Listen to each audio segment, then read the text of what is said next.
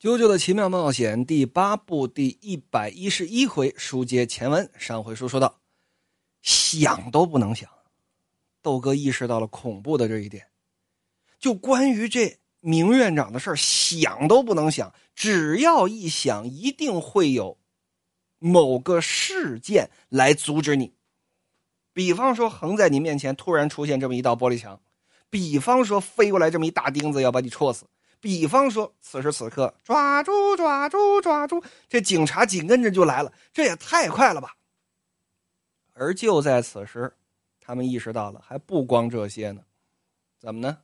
豆哥刚一抬手，噗！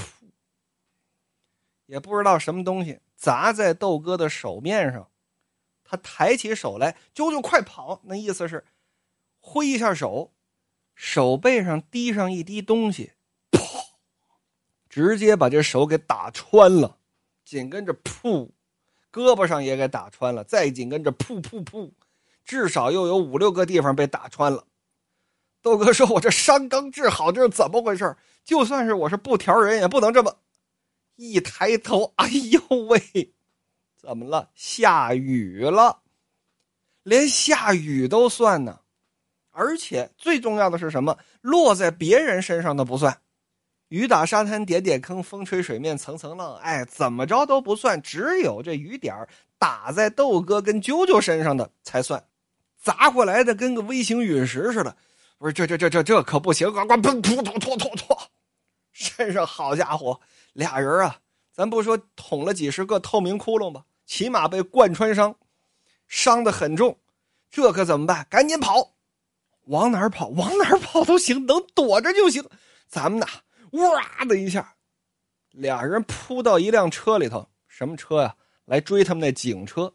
这帮警察正往车底下走呢。啊，好小子，今儿可让我逮着你了啊！别这，哎哎哎，怎么过来了？噗！这俩人扑进来，直接把前座一个、后座一个这警察直接就给挤在自己的背后了。这帮警察都看这，这是想明白了，这是 主动投案是吧？哎，你们两个干嘛呢？你给我出来！你不不不不出去，不出去啊！谁出去谁孙子啊！俩人就在车里聊上了啊！这帮警察呢，为什么没管他们？姑且不用说。说豆哥，咱们趁着对白时间是不占实际时间的，对吧？荒木的奇妙设定，咱们赶紧抓紧时间聊两句。这个替身能力，只要发动，不管是什么，一定会猛烈的撞过来。也就是说，替身攻击从最开始就设置好了，有打咱们几天之前在 TG 大学医院开始，一直持续着就没停过。即便院长压根儿不在咱们的可视范围之内，这种能力也会自动的无止境的攻击。而开关是什么？就是咱们的追踪意识。一旦决定要去找他，这个替身的能力就会发动。九九，你看现在怎么办？怎么办？这警察都围过来了，三辆警车下来，这么五六个警察把这车这么一围，你们两个举起双手，两只手都举起来，不许藏在背后啊！你们主动上警车啊，这个态度是好的，但是我们需要给你们进行搜身，你给我出来！豆哥说不行啊，阿 Sir，我们不会出去的啊！你搜身，你们进来搜，随便搜，真的，但是我们拒绝离开警车。会淋雨的啊，这是我们的人权，知道吗？你们必须要尊重啊！你说你妈的你！整这会儿就听啾啾说：“豆哥，只要触发这个念头，就一定会有什么东西猛烈的撞过来，对吧？猛烈的撞击会把人贯穿的、弄死的这种撞击，对吗？啊，对呀，怎么了，豆哥？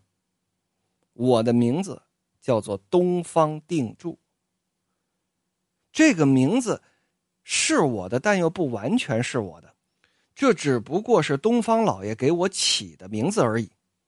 不管是在谁的记忆里，就算是警察查遍了这个世界的每个角落，也不可能找到有关我的记录。我的存在，我究竟是什么人呢？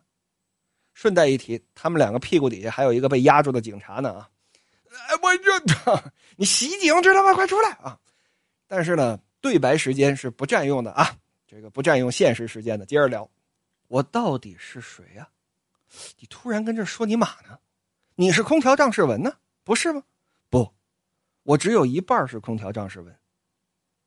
虽说我是空调张世文，但是没有任何人找过我，就连他亲妈都没专门找过他。就算遇到了空调张世文的母亲，他也不知道那是我。不管去哪里，我东方定住的存在都是模糊不清的，是消失的存在。不是你跟我这讨论哲学呢？不，很实际的事情，我。绝对要得到新洛卡卡果实，我想跟你说的是这个，我现在就要冲出去，姨妈，可可的，在这儿分个胜负。你什么意思？我的另一半身体是吉良吉影，为了吉良吉影，为了 Holy 女士，我无论如何也要得到完整的等价交换，只有这样，我才能证明自己是存在的。不是，我还是没明白你的意思，豆哥。你还记得报纸上看的那篇新闻吗？明天，明院长会有一个演讲。我一个人去追踪那个院长，你不要追，我要冲出去了啊！不是你一个人，你就这歘，啾啾直接从车里就冲出来了，紧跟着外头的雨滴噗噗噗噗噗噗噗噗噗。当时就把啾啾打出了这么几十个贯穿伤，包括啾啾的脑袋。没死吗？那肯定死不了。主角在死之前是不会死的，对吧？啾啾噗噗噗噗噗被打穿了。豆哥说：“你干嘛呀？”这边这警察一看，哎呀，不是谁开枪了啊？谁开枪？你这这别闹，咱又不是美国警察，哪有这么容易开枪的？你看身上这洞，咱们现场所有的警员把咱们日式那种小左轮掏出来。把所有子弹打光了，都打不了这么多眼儿，知道吗？快叫救护车！快叫救护车！哎，说来也奇怪，小强替荒木老师打个圆场吧，因为啾啾毕竟是趴在那儿嘛。如果继续这大雨哗浇下来，那 啾啾没了，对吧？那想想应当怎么办呢？哎，啾啾失去意识的那一瞬间，他应当就是不追击明院长了。所以说呢，这替身能力。当时就解除了，所以身上只有大概几十个透明窟窿。那豆哥呢？豆哥肯定就被捕了呗。啾啾被叫来的救护车赶紧的给送上去了。哎呀，豆哥坐在警车的后座上，就跟这琢磨：这是为数吗？你他来这么一出自杀呀？这事到底图个什么呢？哎嗨嗨嗨嗨，问你话呢。前座的警察就说了：“窦贤礼，别以为你不说话就有用啊。”你今年三十二岁，我们只要稍稍查一下就都能知道。豆哥说：“你们是要带我去哪儿啊？还能去什么地方？去拘留所呗。那前面那小子，前面那小子受了重伤了，先送到医院去救治，然后再送拘留所。那是去急救医院呢，还是 TG 大学医院呢？你管得着吗你？他的名字哦，他叫东方定柱哦，东方定柱，行吧？告诉你们。”老老实实的配合我们调查。豆哥听到这儿，哦，明白了。啾啾因为是漫画主人公啊，翻两页身上的伤就都好了。他要通过这种方式来接近 TG 大学，因为明院长就要在那儿搞讲座。啾啾是被无意识的送过去的，所以并没有发动明院长的替身能力。通过这种方式来靠近他。所以他说他自己去调查，让我别跟着他。原因在于此。这是啾啾这边，那小穗儿这边呢？这几天呢，透龙一直陪着小穗儿，俩人此时啊正坐在康翠儿家门口这小台阶上，并排坐着啊，并排坐着。哎，小翠儿，你还记得吗？此时是白天，透龙拿手指着天上一个方向，就是朝着英仙座那个方向。月亮跟水星排成一列的时候，就像现在这样，啊，就在这个楼梯上，也是咱们俩人并排坐一块。然后你说：“哎，看那个方向，是我说的吗？我说往天上看，对呀。你说了两句话，你说这个电呢会从电线里面溢出来，在天上飞舞。就算电线没有破洞，也会的，是吗？我说的，电会在空中飞舞，是啊，你肯定都不记得了。电会从电线杆飞到旁边的家里面去，你是这么说的，知道吗？小孙儿，你是我的女神，而你的话就是女神的旨意。于是我想到了一个点子。我花了点时间找到了苹果公司，提了方案，也给华为跟微软提了方案。电在空中飞舞，我制作了一个即便没有接线口也可以充电的电磁感应装置，还去申请了专利。以前从来没有人想到过这些，哪怕放在包里也能够充电，这是从来根本没有过的。可是我提出方案的这些企业都这么跟我说。你在痴人说梦，尤其是中国的华为，我还被大肆的嘲笑了，说世界上会有很多人在同一时间思考着同样的事情，说你这个想法已经太落后了。华为没错，说真是华为，真是华为。而二零一九年九月十九号，现在各位听到的这一话，也就是《啾啾福音》的第九十话。在集英社的青年漫画杂志上连载了。那么这一天又是什么日子呢？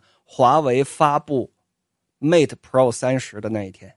各位，我不想伸锤子啊，但是感觉到年代的变化了吗？